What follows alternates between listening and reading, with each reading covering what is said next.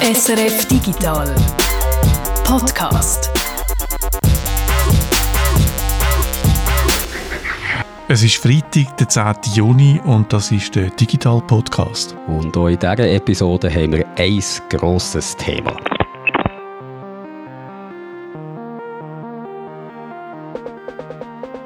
Nicht verschrecken, ist alles in Ordnung. Wir haben die Verbindung extra gehabt. Es sind aber nicht alles einfach nur so lustige Witzbauten wie wir. Es gibt auch autoritäre Länder, wo die Regierungen wirklich bestimmte Webseiten zum Beispiel einfach blockieren können oder das ganze Internet abstellen. Internetzensur und vor allem die Werkzeuge und die Mittel, wie man diese Zensur umgehen kann, das ist das grosse Thema von diesem Podcast autoritäre Regime zensurieren und kontrollieren, was man im Internet lesen kann und was eben nicht. Das hören wir immer wieder. Aber etwas, wo man nicht so viel darüber redet, sind die technischen Mittel und Wege, die es gibt, um trotzdem an die zensurierte Information anzukommen. Und wir wollen mal so eine kleine Übersicht geben, was rund um die Welt in verschiedenen Ländern, wo die Leute mit Zensur, Internetzensur zu kämpfen haben, was dort gemacht wird, um die Zensurmaßnahmen zu umgehen. Also von VPNs über Tor bis zur Uncensored Library und das Sneaker-Netz, der Turnschuh-Netzwerk. Ich bin der Peter Buchmann. Und mein Name ist Jörg Tschirr.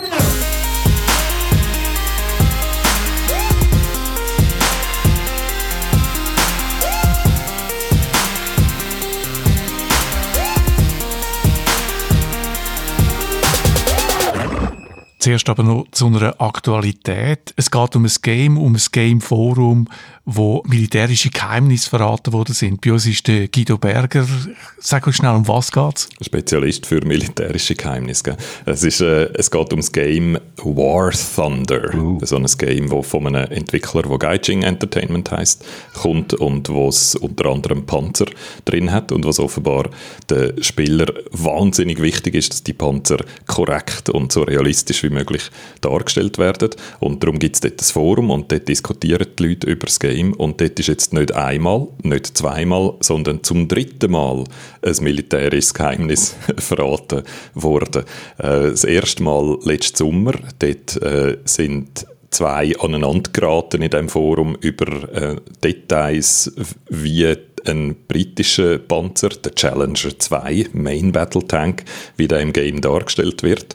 Und das hat dann zu einem Streit geführt und um diesen Streit zu schlichten, hat dann jemand sich entschieden, das, ähm, das Handbuch von dem Panzer zu posten in dem Forum.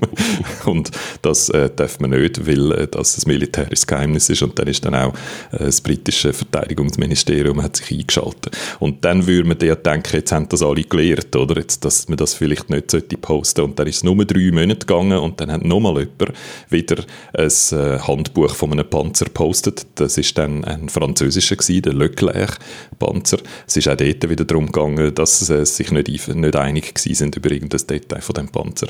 Und auch nach dem zweiten Fall haben sie noch nichts gelernt und jetzt ist es nochmal passiert und das Mal hat es einen chinesischen Panzer betroffen, beziehungsweise eben nicht einen Panzer, sondern eine Anti-Panzer-Rakete, wo jemand nicht ein Handbuch, sondern Materials. Es ist da nicht genau beschrieben, was genau. Also ich hoffe, es sind nicht gerade Baupläne gewesen, aber irgendetwas, wo eben auch wieder ein militärisches Geheimnis ist. Es gibt äh, Cunningham's Law. Das ist so eines von den Gesetzen vom Internet und der Cunningham, wo glaube ich ein Softwareingenieur war oder so, der hat mal gesagt, der einfachste Weg, um eine richtige Antwort zu bekommen im Internet, ist, indem du eine falsche Antwort postest. Und ich würde sagen, das Cunningham's Law ist da mal wieder bewiesen worden. Also du brauchst einfach nur ein Forum, wo es um Panzer geht, der der Pope ist etwas Falsches und musst schnell auf die Uhr schauen und 3, 2, 1, 0 kommt jemand mit dem Bauplan von diesem Panzer, um dir zu zeigen, dass du falsch bist gelegen. Es könnte natürlich auch so eine Art von Gegenspionage sein, dass jemand äh, aus dem militärischen Establishment von England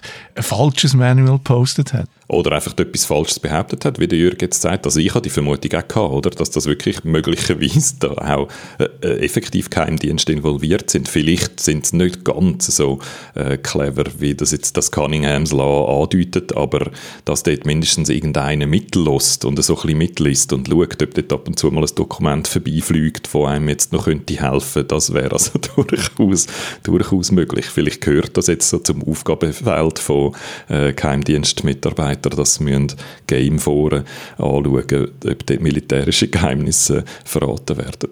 Ähm, übrigens, der, der, einfach um es auch noch sagen, der Entwickler hat in all diesen drei Fällen immer das versucht, so schnell wie möglich zu löschen, aber es wird dann natürlich häufig kopiert und wieder postet oder kopiert und irgendwo anders postet. Also es ist dann me meistens eigentlich nicht mehr, nicht mehr wirklich vom Internet abzubringen.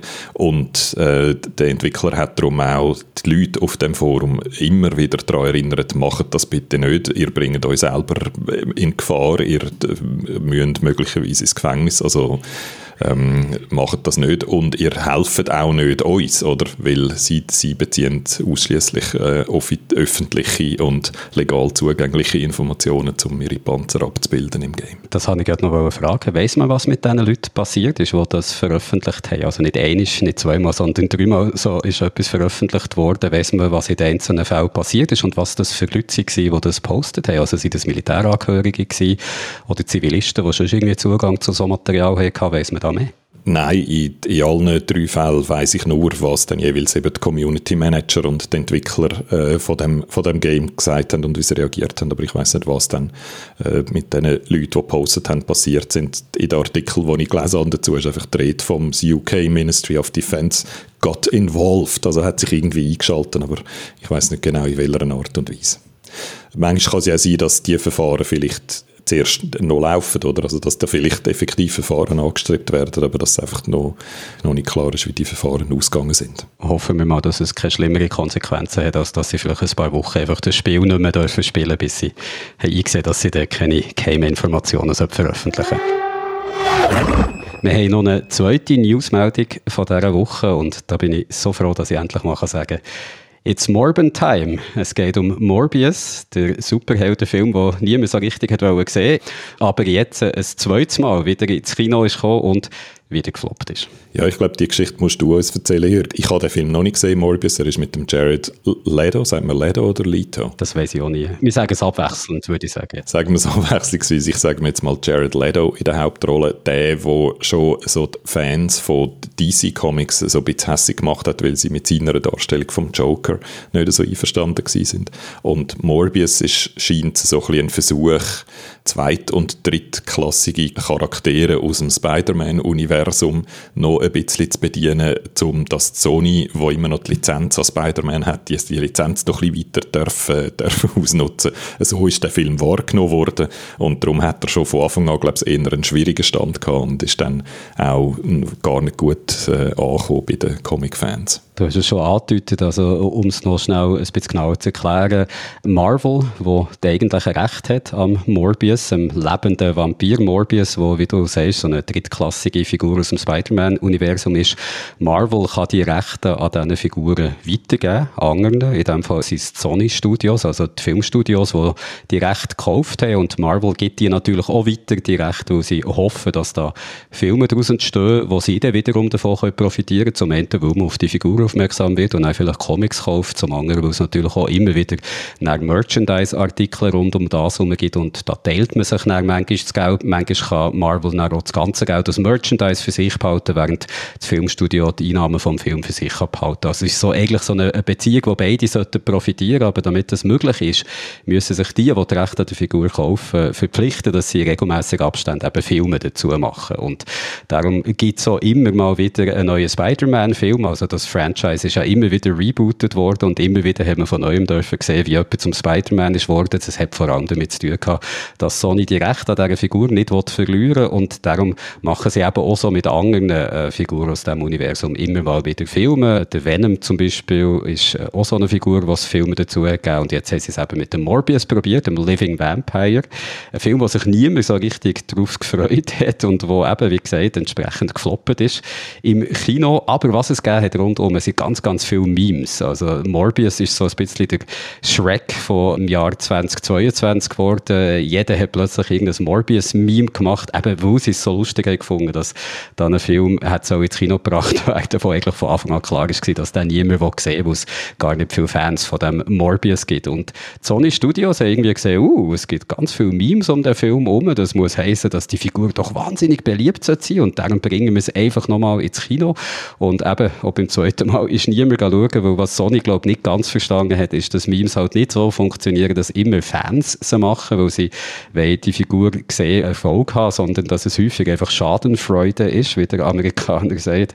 Und dass man sich lustig darüber macht, dass etwas eben keinen Erfolg hat und sogar gut findet, wenn das keinen Erfolg hat. Also, wenn Sony den Film nochmal ins Kino bringt, heisst das dann eben nicht, dass die Meme-Macher und Macherinnen wegen darum den Film schauen, sondern höchstens, dass sie noch mehr Memes machen, wo sie sich über einen Misserfolg vom Film lustig machen. Also, es ist wieder mal so eine Geschichte, wo man sieht, dass so auf höherer Ebene bei irgendeinem Unternehmen nicht so ganz ist begriffen worden, wie das, Internet funktioniert, dass wenn etwas im Internet zeigt, es eben nicht immer heisst, dass man es gut findet, sondern dass es häufig einfach nur dazu da ist, dass man sich lustig darüber macht. Äh, gleichzeitig hat Sony noch ein paar andere Fehler gemacht, also die Memes, die entstanden sind, haben sie zum Teil mit so äh, rechtlichen Mitteln bekämpfen, indem sie sagen, nein, das ist unser Copyright, ihr dürft nicht einfach die Bilder brauchen.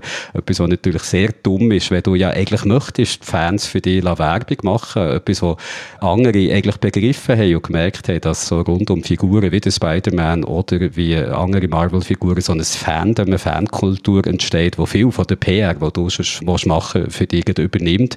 In dem Fall haben sie das irgendwie nicht so richtig gecheckt, haben zum einen die Memes verbieten, zum anderen aber nicht begriffen, dass da gar nicht so viele Leute Fans sind von dem Film. Also es ist so eine lustige Geschichte, die mal wieder zeigt, dass das Internet so seine Tücken kann haben, wenn man es zu eins zu eins nimmt. Was ich eben schön finde an dieser Geschichte ist, dass sie es nicht einfach überhaupt nicht begriffen haben, oder? Sondern sie sind eigentlich näher dran. Sie haben geschnallt, oder? Dass Viralität noch kann gut sein für einen, machen dann aber selber wieder etwas, das läuft so ein bisschen nach, die eine Hand weiss nicht, was die andere macht. Sie haben dann Abteilungen im Haus, wo die Viralität versuchen zu bekämpfen, oder? Indem sie versuchen, so Memes zu verhindern. Andere Abteilungen im Haus finden, ah, nein, nein, das ist gut, wenn es Memes gibt, machen sogar selber, versuchen mitzumachen, oder? Sie zwingen den Hauptdarsteller, den Jared Leto, noch dazu, selber auch noch ein Video aufzunehmen, wo er «It's Morbin Time» sagt und wo dann wahnsinnig so ein bisschen äh, aussieht, das Video, und das komödiantische Timing nicht stimmt und so. Also sie sind wie näher dran, sie haben begriffen, was eigentlich müssten machen, machen es aber eigentlich immer so ein bisschen falsch.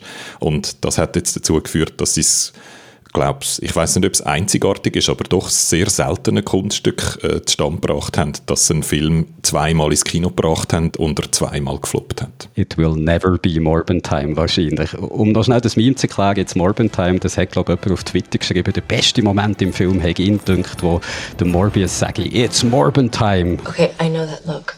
You're up to something. What is it? It's Morbin Time. It's Morbin Time. Morbin Time. It's Morbin time. It's Morbin time. That's it. Now you've done it. It's Morbin time. Etwas, was im Film nie passiert. Aber ich habe vorhin bei YouTube geschaut, ob es äh, vielleicht doch irgendwie einen Ausschnitt gibt und mittlerweile gibt es etwa 232.000 sättige Morbin-Time-Clips, wo ein Clip vom Film gezeigt wird und dann plötzlich so eine ganz fremde Stimme drüber kommt und sagt, it's Morbin-Time. Also wenn ihr irgendwo etwas gesagt, es kommt nicht im Film vor und was man noch kann sagen, der Film ist nicht ganz so schlecht, wie überall gesagt wird, gut ist er, aber auch nicht. Die Memes sind besser als der Film, würde ich sagen. Auch wenn die äh, schwer verständlich sind. Es ist so ein bisschen wie bei den Shrek-Memes auch. Man kommt irgendwie nicht raus, haben auch nicht so einen direkten Zusammenhang mit dem Film und viele Memes beziehen sich auf andere Memes und wenn man die nicht gesehen hat, dann kommt man erst recht nicht raus. Also ich kann es auch noch nachvollziehen, dass die, die Verantwortlichen bei Sony nicht total rausgekommen sind, was da abgeht.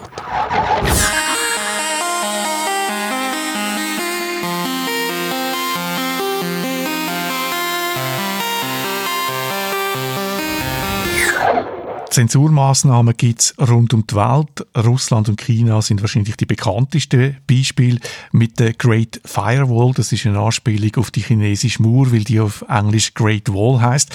Auf Chinesisch hat die Firewall einen poetischeren Namen, Projekt Goldener Schild. Mit der grossen Firewall überwacht und zensuriert Chinas Internet, bestimmt, was Bürgerinnen und Bürger dort lesen können und was eben nicht. Aber auch Länder wie Saudi-Arabien, Vietnam oder Ägypten kontrollieren kontrollieren in grossem Ausmaß alle Äußerungen von Journalistinnen und Journalisten.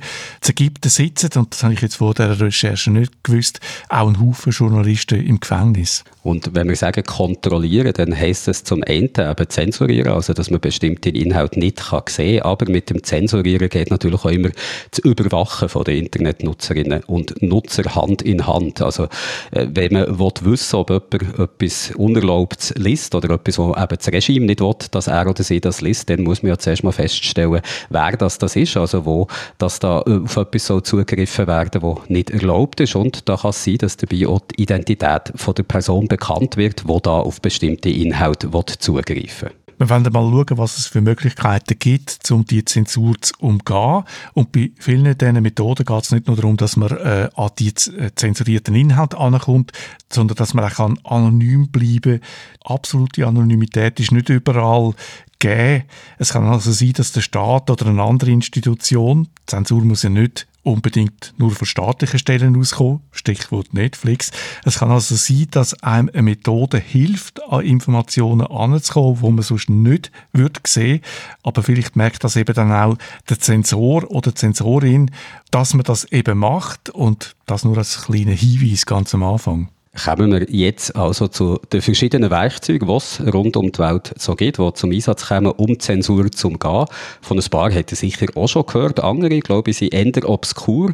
Ich schlage vor, wir fangen mal mit den eher technischen Mitteln an und kommen dann am Schluss zu Sachen wie den Turnschuhen-Netzwerk oder den Computer-Cars, dass man so als Teaser, wer dran bleibt, gehört dann noch, was es mit diesen Sachen auf sich hat. Zuerst aber jetzt mal ein ganz einfaches Mittel, um auf Webseiten zuzugreifen, die im einem Land vielleicht sind gesperrt. Die direkte Eingabe von der IP-Adresse, alternative DNS-Server oder auch sogenannte Mirror-Seiten. Und damit man weiß, was damit ungefähr gemeint ist, beziehungsweise was das da eigentlich gemacht wird, hast du, Peter, zuerst noch so eine kleine Erklärung, wie das eigentlich funktioniert mit der Adresse im Internet. Jedes Gerät, das am Internet hängt, hat eine eindeutige Nummer, eine IP-Adresse, so ähnlich wie eine Telefonnummer, zum Beispiel 146, 159, 93, 154. Und damit man sich die Nummern nicht muss merken gibt es eben Namen für so Nummern, srf.ch zum Beispiel. Und wenn ich die Webseite srf.ch aufmache, dann tut mein Browser im Hintergrund abklären, ob er schon weiß, was die Seite für eine Nummer hat. Wenn er das noch nicht weiß, dann schaut er die in einem Verzeichnis nach, welche Nummer das der Webserver eben hat und baut dann die Verbindung auf. Die Verzeichnisse, die laufen unter dem Namen DNS, Domain Name System, also DNS Server ist so wie das Telefonbuch im Internet. Autoritäre Regierungen können jetzt in diesen Mechanismus eingreifen. Als Regierung kann man eine IP-Adresse sperren oder man kann einen Eintrag aus dem Telefonbuch, aus dem DNS-System löschen. Dann findet der Browser die IP-Adresse nicht mehr und findet auch die Webseite nicht mehr. Was eine Regierung auch machen kann, wenn sie sich einfach machen will, ist einfach einen Namen zu filtern, also www.wikipedia.org zum Beispiel. Das kann man umgehen, indem man einfach direkt die IP-Adresse der entsprechenden Webseite im Browser eingibt. Also wenn nur die URL gefiltert wird, eben wikipedia.org, aber nicht die IP-Adresse, dann lässt sich die Webseite so trotzdem noch aufrufen. Zensur kann aber eben auch bedeuten, dass DNS-Server in einem Land eine URL nicht mehr in eine entsprechende IP-Adresse auflösen, also dass das Nachschauen im Telefonbuch, welche Zahlenkombination zu einer bestimmten Webadresse gehört, dass das verunmöglicht wird und wenn das so ist, dann bekommen wir bei einer Anfrage einfach nur eine Fehlermeldung zurückgeschickt. In dem Fall gibt es aber auch noch eine Möglichkeit, wie man das kann umgehen kann, indem man nämlich nicht den DNS-Server benutzt, der vom Internetprovider vorgegeben ist, sondern einen alternativen DNS-Server, Server, also eigentlich zu einem alternativen Telefonbuch greift, wo die Adresse dann immer noch für ihn kann, äh, weitergeben Zum Beispiel der DNS-Server von Google, der ist öffentlich zugänglich. Und ein paar Webseiten, das sind jetzt die Mirror-Sites, die wir auch noch erwähnt haben, ein paar Webseiten bieten auch von sich aus äh, Seiten an, wo sie die Inhalte von der eigentlichen Webseite drauf spiegeln, wo aber eine andere IP-Adresse haben, also wo unter einer anderen Adresse erreichbar sind als das Original, eine Adresse, die dann auch vielleicht nicht blockiert ist ist. Eine Regierung kann alternative DNS-Server einfach sperren oder sie kann ganze IP-Adressbereiche sperren. Der Nachteil ist, dass so unter Umständen auch Inhalte gesperrt sind, nicht mehr erreichbar sind, wo man gar nicht zensurieren will, weil die eben wichtig sind. So ein Beispiel gibt es in China, dort ist die Seite GitHub immer noch zugänglich, trotz dieser grossen Firewall, die der Internetverkehr vom Land genau kontrolliert und äh, auch zensuriert. GitHub ist eigentlich ein Dienst für Softwareentwickler, wo der zum Beispiel die verschiedenen Versionen von einem Softwareprojekt verwalten Auf GitHub kann man aber nicht nur Software oder Informationen zu dieser Software publizieren, sondern noch ganz andere Inhalte, die in einem Land vielleicht sonst zensiert sind. Also zum Beispiel Anleitungen, wie sich Zensur lässt umgehen. Das weiss natürlich auch die chinesische Regierung, dass solche Sachen auf GitHub zwingen sie. Sie lassen GitHub aber trotzdem weiterlaufen, weil GitHub als Dienst für die chinesischen Softwareentwickler zu wichtig ist, als dass man darauf möchte verzichten eine weitere Möglichkeit, um eine gesperrte Webseite trotzdem können aufzurufen, sind übrigens noch die sogenannten Web-Proxies. So wird eine blockierte Webseite äh, via einen sogenannten Proxy-Server geladen und so kann man an der Zensur leicht vorbeigehen. Wobei die Zensoren eben auch recht leicht können sehen, dass man da probiert, über einen Proxy-Server auf etwas zuzugreifen und dann den entsprechenden Proxy-Server blockieren. Und das zeigt so ein bisschen etwas, was man auch äh, hier am Anfang noch muss sagen. Zensur und das Umgehen von Zensur, das ist immer ein Katz- und Maus-Spiel. Wird ein Mittel gefunden, Zensur zu umgehen, dann finden Zensorinnen und Zensoren in vielen Fällen gleich wieder einen Weg, um auch das Loch wieder zu stopfen. Das wären also ein paar recht einfache Möglichkeiten gewesen, wie das sich Zensur umgeht. Wenn zum Beispiel eine URL gefiltert ist oder eine IP-Adresse blockiert ist, dann kann man das eben machen, indem man zum Beispiel direkt die IP-Adresse eingibt. Das gilt, wenn die URL gefiltert ist. Oder indem man irgendwie einen Weg findet, um die Blockade von der IP-Adresse umzukommen. Eben zum Beispiel, indem man einen alternativen DNS-Server braucht oder eine Seite über einen sogenannten Proxy-Server laden. Aber wie gesagt, gesagt, all das ist für die Sensoren, Sensorinnen nicht schwierig wieder zu verunmöglichen und das gilt auch für die nächste Methode, wie das sich Zensur lässt umgehen. Eine Methode, die viele von euch sicher auch kennen, VPNs, Virtual Private Networks, wo eine geschützte Verbindung zu einem Server aufbauen, der im Ausland steht. Das kann man nicht nur brauchen, um Zensur zu umgehen, sondern zum Beispiel auch das sogenannte Geoblocking, also um auf Inhalte zuzugreifen, die in einem Land aus Copy Copyright-Gründen gesperrt sind, wobei man natürlich auch kann sagen, auch das ist eine Art Zensur. Äh, genauso funktioniert das äh, mit diesen VPNs eben auch für Inhalte, die aus anderen Gründen zensiert sind, also zum Beispiel, weil sie einem Staat nicht passen. Die VPN-Verschlüsselung ist stark, also wenn da jemand mithört, dann kann er die Inhalte nicht lesen, weil das alles zusammen verschlüsselt ist. VPN hat aber Schwächen. Ein Angreifer, und da geht es jetzt vor allem darum, um autoritäre Staaten, wo das nicht wollen, dass VPN eingesetzt wird. Ein Angreifer kann herausfinden, zum Beispiel, ob jemand ein VPN braucht oder nicht und kann dann den Dienst äh, stoppen, den, den VPN-Server, den es da braucht, blockieren. Um das zu entdecken, gibt es verschiedene Möglichkeiten. Wenn ich VPN brauche, dann geht der ganze Verkehr zwischen meinem Computer und äh, dem Rest vom Internet über ein einzigen VPN-Server, das heißt über die gleiche IP-Adresse. Und wenn man jetzt sieht, dass jemand zu 100% mit der gleichen IP-Adresse kommuniziert, dann ist das verdächtig, dann ist das eigentlich klar, dass es, da muss eine VPN-Verbindung sein. Es gibt noch andere Methoden. Wenn man zum Beispiel eine VPN-Verbindung startet, dann versucht die Software meistens zuerst die schnellste Route zu eruieren mit sogenannten Ping. Das ist so eine äh, spezielle kurze Nachricht, wo dann die Software absetzt und misst, wie lange das es geht, bis die Antwort vom Server zurückkommt. Und äh, der macht das dann ein paar Mal mit verschiedenen Servern und wählt dann den schnellsten Server aus. Und das Startpattern, eben der Test, das gibt so eine bestimmte bestimmtes Pattern, wo man dann eben sieht, wo ein Angreifer eben sieht, äh, dass da wahrscheinlich jemand eine VPN-Verbindung braucht. Nicht nur Staaten wollen VPN unterbinden, auch Firmen wie zum Beispiel Netflix, du hast es vorher angesprochen, man betreibt einen grossen Aufwand wegen Geoblocking. Ich habe das ausprobiert. Wenn ich eine VPN-Verbindung in die USA aufbaue von mir aus, dann sieht das eigentlich für äh, jemanden wie Netflix zuerst einmal aus, wie wenn ich aus den USA käme. Netflix merkt aber, dass ich eine VPN-Verbindung brauche und ich kann dann die Seiten einfach nicht laden. Es gibt nicht einmal irgendwie eine Nachricht, ich darf das nicht, die Seite lädt einfach nicht. Das ist für Netflix aufwendig, aber eine große Firma wie Netflix hat Mittel dazu, VPN-Verbindungen eben zu detektieren oder so Verzeichnisse anzulegen, was das für Server sind. Auch autoritäre Staaten können den Aufwand treiben. In China zum Beispiel funktionieren nur noch ganz wenig VPN-Server. All die anderen äh, hat China im Griff und äh, tut sie blockieren. Das war also eine nächste Methode gewesen, wie sich Zensur lässt umgehen mit einem VPN-Dienst. Wie wir gehört haben, eine sichere Methode. Man kann nicht mitlesen, was innerhalb von einem VPN-Dienst hin und her geht. Aber für autoritäre Regimes, für Staaten, die Zensur ausüben, ist es auch nicht schwierig, äh, die VPN-Dienste abzuschalten oder einfach unmöglich zu machen, dass man die kann brauchen kann.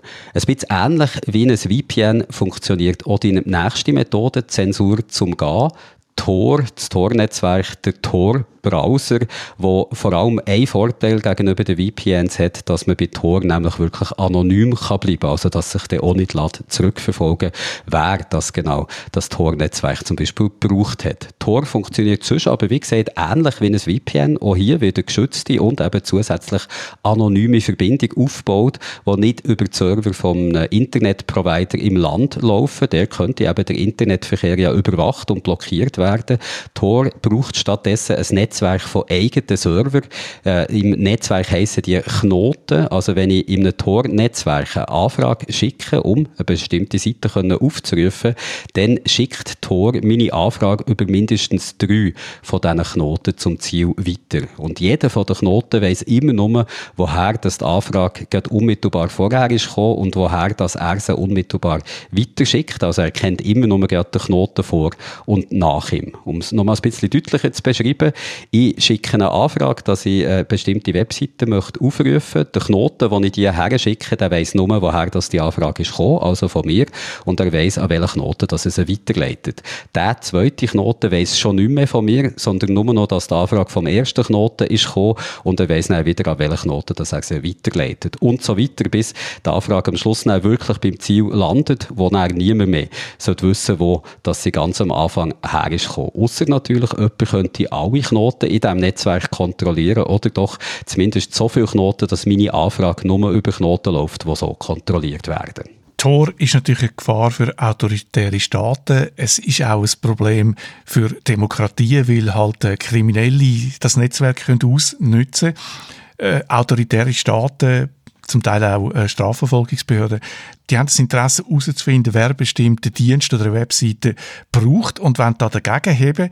Tor hat auch äh, Schwächen und ein mächtiger Angreifer, wie zum Beispiel Dennis, ja, die kann das äh, bis zu einem gewissen Grad dahinter kommen, wer jetzt da einen Dienst braucht oder nicht. Und zwar, weil der NSA einfach äh, unglaublich viel Daten hat, was über das Internet läuft. Und wenn ein Angreifer kann beobachten, was an so einem Endknoten vom Tor-Netzwerk passiert, dann kann er, wenn er genug Daten hat, äh, darauf schliessen, wenn er den Eingangsknoten beobachtet, äh, wer einen bestimmten Aufruf gemacht hat, einfach nur mit Daten und Statistiken und mit Patterns dann auswerten.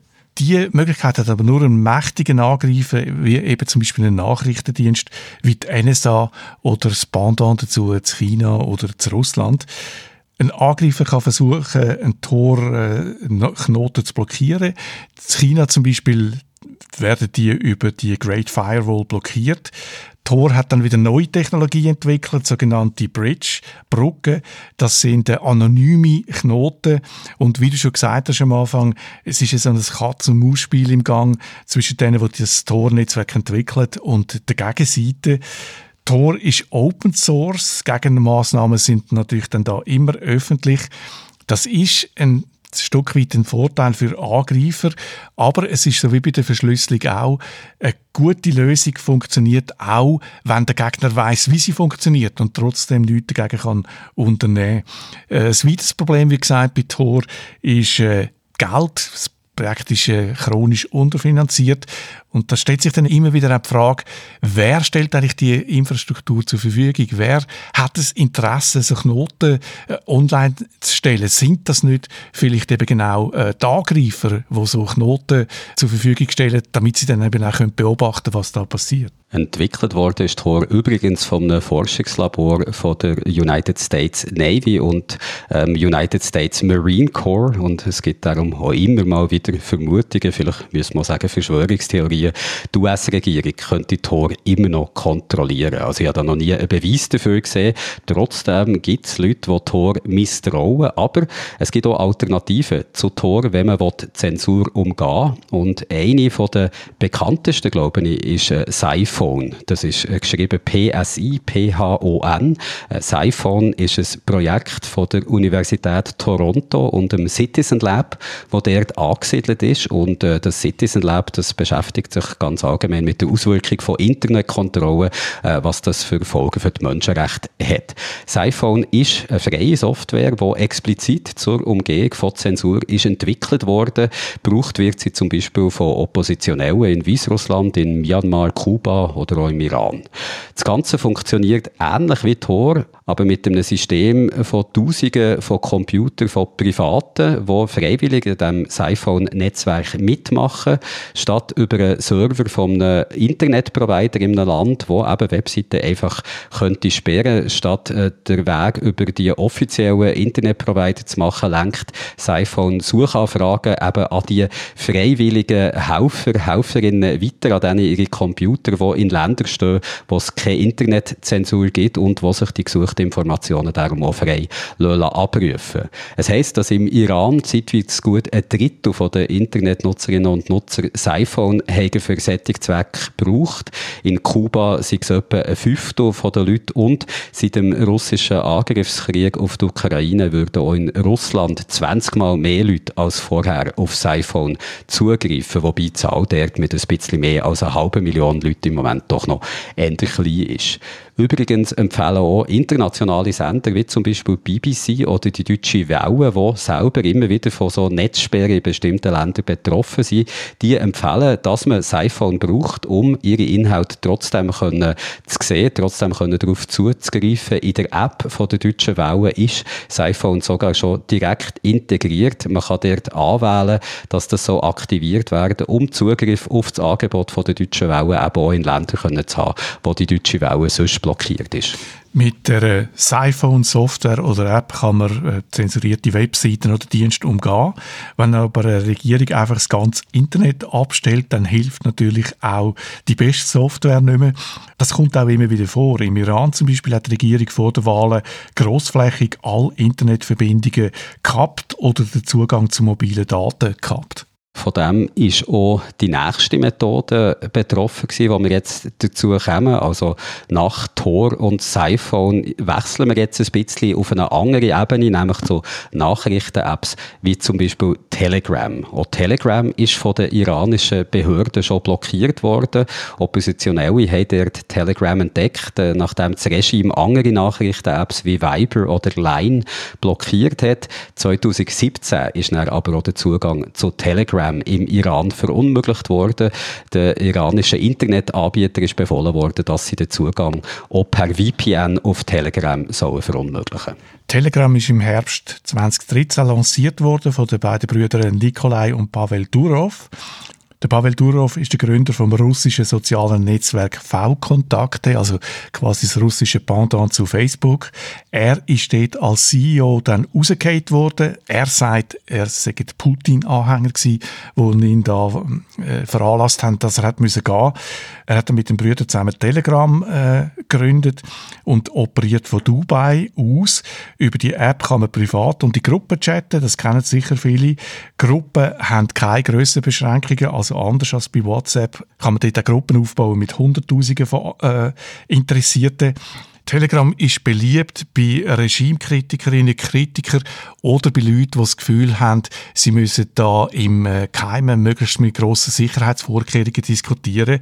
Aber Telegram wird für den Schutz der Privatsphäre kritisiert. Wir haben am Anfang des Jahres schon mal darüber berichtet.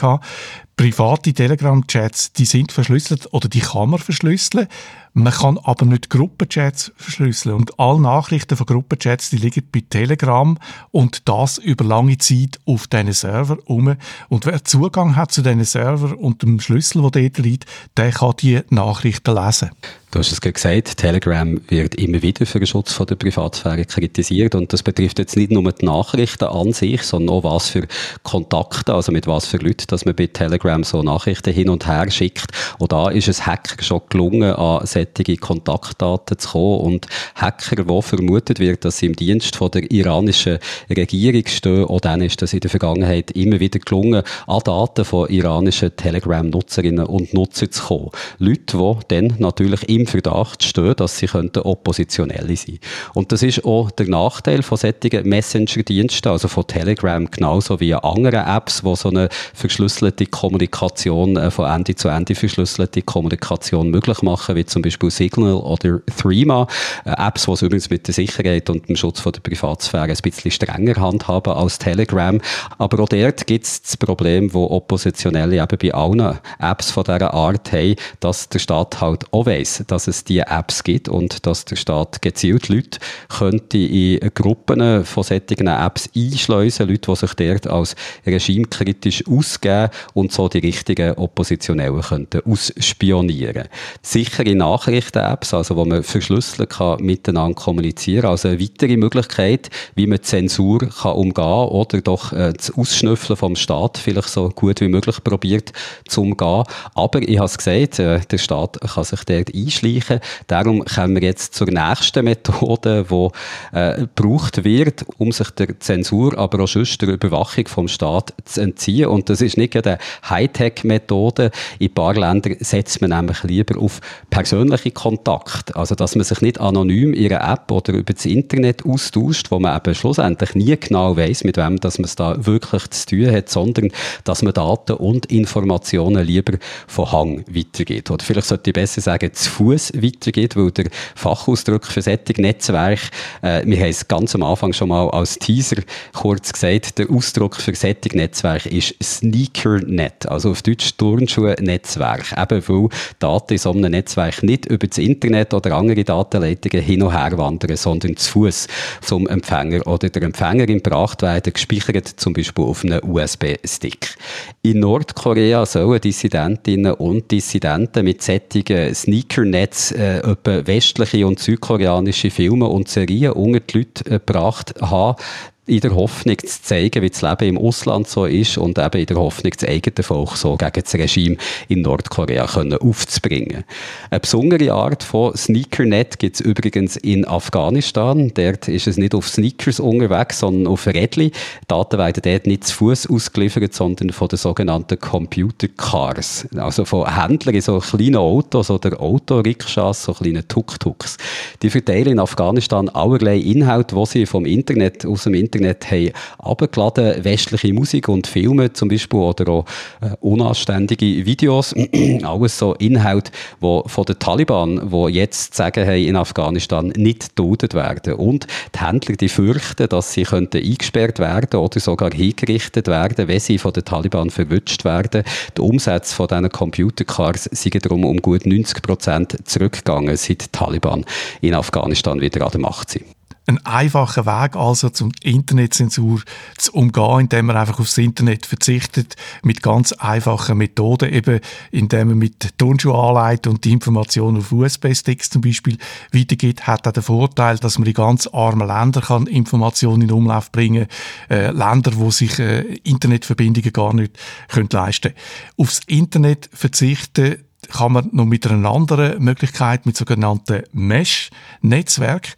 Da baut man ein eigenes Netzwerk auf, ganz unabhängig vom Internet. Das funktioniert zum Teil auch daheim. Man kann einen Router aufstellen, wo am Schluss äh, das Internet vom Keller in den zweiten Stock bringt. Einfach mit über so Zwischenstationen zwischen denen, wo über das Netzwerk verbunden sind und dann die Information so weitergeben. Der gleiche Trick wird benutzt, um das Netzwerk aufzubauen, eben, wo unabhängig ist vom Internet, weil ja das Internet immer kann zensuriert werden Ich habe das 2015 in Hongkong erlebt, während den Regenschirmdemonstrationen, wo Hunderttausende von Leuten das Finanzzentrum von Hongkong besetzt haben. Da hat der Sicherheitsdienst der Demonstranten, Demonstrantinnen ein eigenes Netzwerk aufgebaut, so ein Mesh-Netzwerk, wo sie darüber kommuniziert haben, äh, Sanitäterinnen zum Beispiel, äh, sicherheitshalber ein eigenes Netzwerk, dass es auch funktioniert, wenn die Regierung das Internet abgestellt hat oder mobile Daten abgestellt hat. Was man aber muss sagen zu diesen Mesh-Netzwerken, auch bei dieser Methode ist die Anonymität der Teilnehmerinnen und Teilnehmer im Netzwerk nicht immer gegeben. Also wenn es die Regierung, äh, wenn es ein Regime schafft, die Leute in so ein Netzwerk einzuschleusen, dann können sie unter Umständen herausfinden, wer da sonst noch alles in diesem Netzwerk aktiv ist. Ein totalitäres Regime könnte also Daten sammeln, abgleichen mit den Daten, die sie sowieso schon haben oder die sie von Unternehmen können erzwingen dass die rausgegeben werden und so vielleicht eben Rückschlüsse auf die Identität von Teilnehmerinnen und Teilnehmern Teilnehmer in einem Netzwerk ziehen. Das ist äh, das Problem ganz allgemein bei Netzwerken, wo die Teilnehmer sowohl Empfänger wie auch Sender von Daten sind. Wer etwas sendet, gibt immer etwas von sich preis und je nachdem, welche Mittel in einem Staat äh, zur Verfügung stehen, können so einzelne Personen identifiziert werden. Wer Inhalt will konsumieren ohne dass das kann entdeckt werden kann, also eben zum Beispiel indem ein Staat eine Internetanfrage abfängt und er zurückverfolgt, wer äh, will verunmöglichen, dass man kann zurückverfolgen kann, wer da etwas äh, konsumiert, wer irgendwie Inhalt anschaut, wo der Regierung nicht passen, der oder die kann äh, noch zu einer Methode greifen, wo wir jetzt dazu kommen, nämlich zur Satellitentechnologie. Im Signal, wo zum Beispiel Fernsehsender per Satellit übertragen, kann man nämlich auch andere Daten übertragen, also zum Beispiel Inhalt aus dem Internet. Und weil die Kommunikation, die Übertragung per Satellit nur in eine Richtung läuft, kann dann auch niemand feststellen, wer da gerade was konsumiert. Alles, was man machen kann, um so eine Übertragung zu verhindern, wäre, das Satellitensignal zu stören. Auch diese Methode wird zum Beispiel im Iran gebraucht. Das Satellitensignal dazu kommt aus den Vereinigten Arabischen Emiraten und äh, geliefert wird von einer kleinen Gruppe von Exil-Iranern und äh, ihren Helfer, die in Amerika daheim sind. Die schicken das Signal über einen eigenen Satelliten-TV-Sender eben aus den Vereinigten Arabischen Emiraten direkt in Iran, was von Tausenden von Iranerinnen und Iranern per Satellitenschüssel empfangen wird. Es wird geschätzt, dass im Iran gut so zwei Drittel von allen Haushalten äh, Satellitenschüsseln haben um die übertragenen Daten, die verschlüsselt übertragen werden, können zu speichern, muss man einen USB-Stick in die Set-Top-Box vom Satellitenempfänger stecken und äh, kann die Inhalte, die Übertragung geht etwa so eine Stunde und die Übertragungen werden auch immer wieder wiederholt. Also man muss nicht zu einer gewissen Zeit vor dieser, vor dieser Satellitenbox hocken, sondern kann eigentlich irgendwann im Tag den USB-Stick einstecken und dann warten, bis so eine Übertragung wieder anfängt. Also wenn die Daten übertragen worden, dann kann man auch die gespeicherten Inhalte äh, mit dem USB-Stick zum Computer nehmen und dort per spezieller Software entpacken und entschlüsseln. So wird jeden Tag im Iran ein digitales Paket mit Nachrichtenartikeln, Videos und Audiodateien verschickt. Äh, da kann von persischen Musikvideos bis zu kritischer Berichterstattung über die iranische Revolutionsgarde eigentlich alles dabei sein. Und das eben alles, ohne dass die Empfängerinnen und Empfänger irgendwo im Internet oder sonst irgendwo eine Spur würden hinterlassen dass sie das jetzt empfangen haben. Zu den beliebtesten Daten, die so übertragen werden, sollen übrigens Aufnahmen von iranischer Musik aus der Zeit vor der Revolution von 1979 gehören oder auch der Podcast vom politischen Satiriker Kambis Hosseini. Ich hoffe, ich habe den Namen jetzt nicht allzu falsch ausgesprochen. Das ist so eine Art iranischer John Stewart heisst Und in dem täglichen Paket, das man so per Satellit kann empfangen kann, gibt es auch eine Sammlung von PDF-Dateien mit Nachrichtenartikeln, also Regime regimekritischen Nachrichtenartikel und auch eine Sammlung von Tools, die sollen helfen, die iranische Zensur zu umgehen. Tools, die wir auch schon davon gehört haben, jetzt äh, zum Beispiel Tor oder Siphone, also das, was wir vorher auch schon beschrieben haben.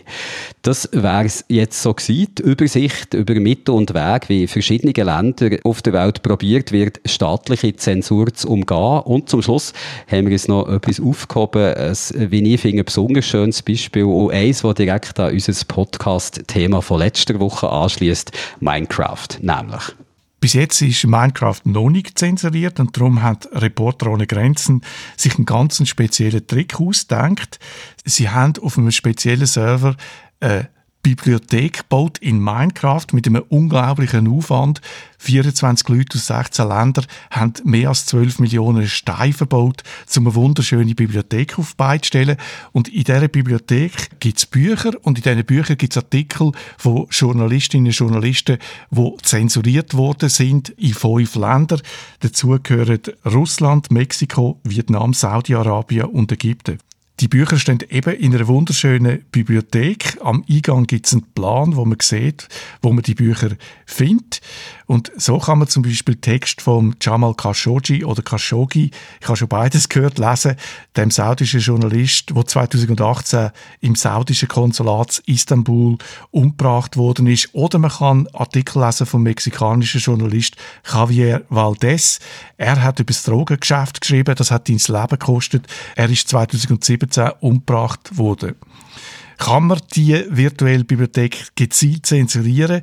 Ich verstehe es nicht recht. Man kann sicher den Server blockieren. Ich verstehe nicht, was das bedeutet, wenn man schon mal in dieser Welt sich bewegt hat, wenn man schon mal auf dem Server war, ob die Bücher dann bei einem bleiben oder nicht. Bis jetzt ist Minecraft noch nicht zensuriert worden. Die türkische Regierung hat zwar 2015 sich das offenbar schon mal überlegt, ob sie das sollen machen Aber die Minecraft-Spieler und Spielerinnen, die wahrscheinlich auch in der Türkei nicht gegen die aufbringen. Das war sie, unsere Übersicht, äh, als für Mittel und Weg gibt rund um die Welt, um Zensur können zu umgehen, vor allem Internetzensur können zu umgehen. Und ich habe für das Thema auch noch kurz nachgefragt bei ein paar Auslandskorrespondentinnen und Korrespondenten, die Radio SRF hat und habe zum Beispiel eine Antwort bekommen von der Susanne Brunder. Sie ist unsere Nahostkorrespondentin und berichtet viel aus Ländern, wo es eben autoritäre Regimes gibt, die Zensur ausüben, also Syrien zum Beispiel oder am Libanon oder Jordanien.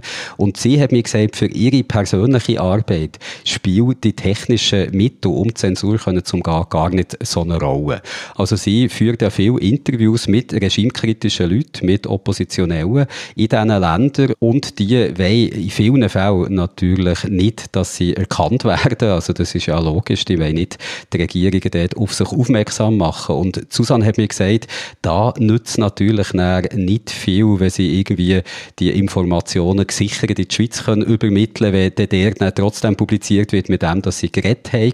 Für sie ist äh, darum eigentlich weniger das Technische wichtig beim Arbeiten, sondern der persönliche Kontakt zu den Leuten, dass sie also genau weiß, mit wem das sie es zu tun hat, dass sie äh, wirklich äh, Angesicht zu Angesicht mit einer Person kann reden und sicher kann gehen, dass da niemand sie auch noch dabei bespitzelt und äh, da gehört es für sie zum Beispiel dazu, dass sie das Telefon eben ausschalten, wenn sie mit diesen Leuten zusammen reden oder es zumindest in ein anderes Zimmer legen, damit da nicht irgendwie könnte etwas äh, mitgeschnitten werden und äh, auch sicherstellen, dass sie in einem öffentlichen Raum ist, wo eben niemand kann zulassen oder sich daheim privat bei jemandem trifft, wo sie auch können, äh, privat miteinander reden, ohne dass äh, der Staat da irgendwie kann mitlosen. Und was für sie auch noch wichtig war, sie eigentlich am Radio viel offener reden über die Sachen, die sie in diesen Ländern erlebt hat, auch viel offener darüber reden, mit wem dass sie da hat können reden, als sie es im Internet macht, weil die Regimes, die würden schon auch überwachen, was so weltweit im Internet geschrieben wird und wenn sie dort zu äh, offensichtlich äh, tut beschreiben, mit wem oder wer ihre Informationen haben gegeben, dann könnte das wirklich schlimme Folgen haben für die Leute. Also für sie sind jetzt die Mittel und Wege, die wir beschrieben haben, gar nicht so wichtig. Für sie ist der persönliche Kontakt zu den Leuten wichtig und auch, dass sie gerade in geschriebener Form nicht zu viel bekannt gibt, weil das würde von diesen Staaten doch recht eng überwacht.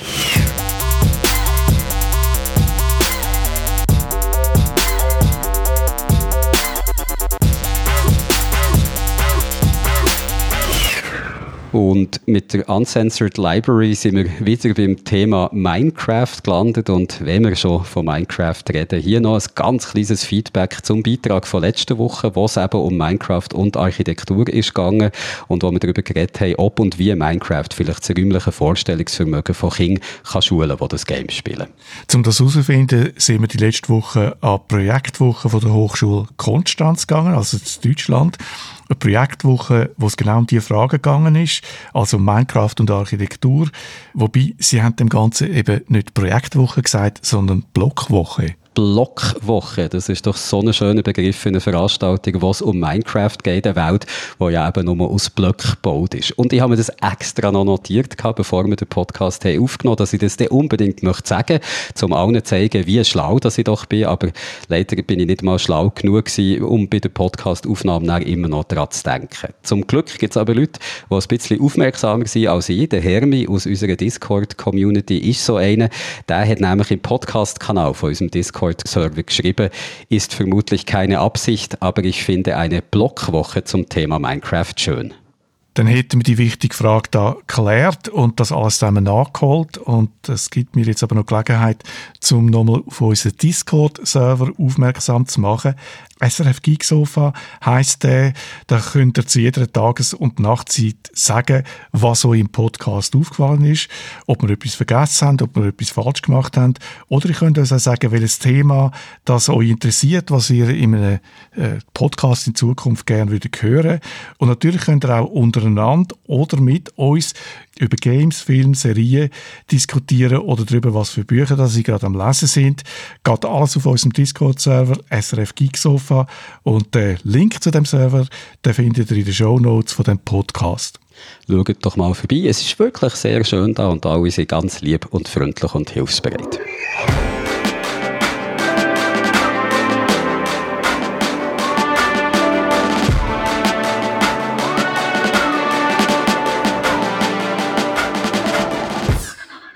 Damit sind wir wieder am Schluss von dem Podcast von dieser Woche angekommen, ganz im Zeichen von der Internetzensur. Eine Episode, wo ich gelernt habe, dass es ein Turnschuhnetzwerk und Computercars gibt und dass man 12 Millionen Minecraft-Blöcke ein Monument für die Pressefreiheit kann bauen Und mir ist noch in Sinn gekommen, am 25. Juli 2016 hat im Iran so medienwirksam haben sie dort 100'000 Satellitenschüsseln zerstört, weil äh, das ist Satellitenschüsseln allein sind schon illegal im Iran. Und geblieben ist mir das, weil ich 2016 im Iran war und am 25. Juli Geburtstag hatte. Siehst so kann man sich Sachen eben merken. So hätte ich das mit dieser Blockwoche sollen machen die ich vergessen habe, im Podcast zu erwähnen. Bevor ich noch etwas vergesse, sage ich jetzt einfach etwas, was man gut merken kann. Tschüss und bis nächste Woche. Ade miteinander.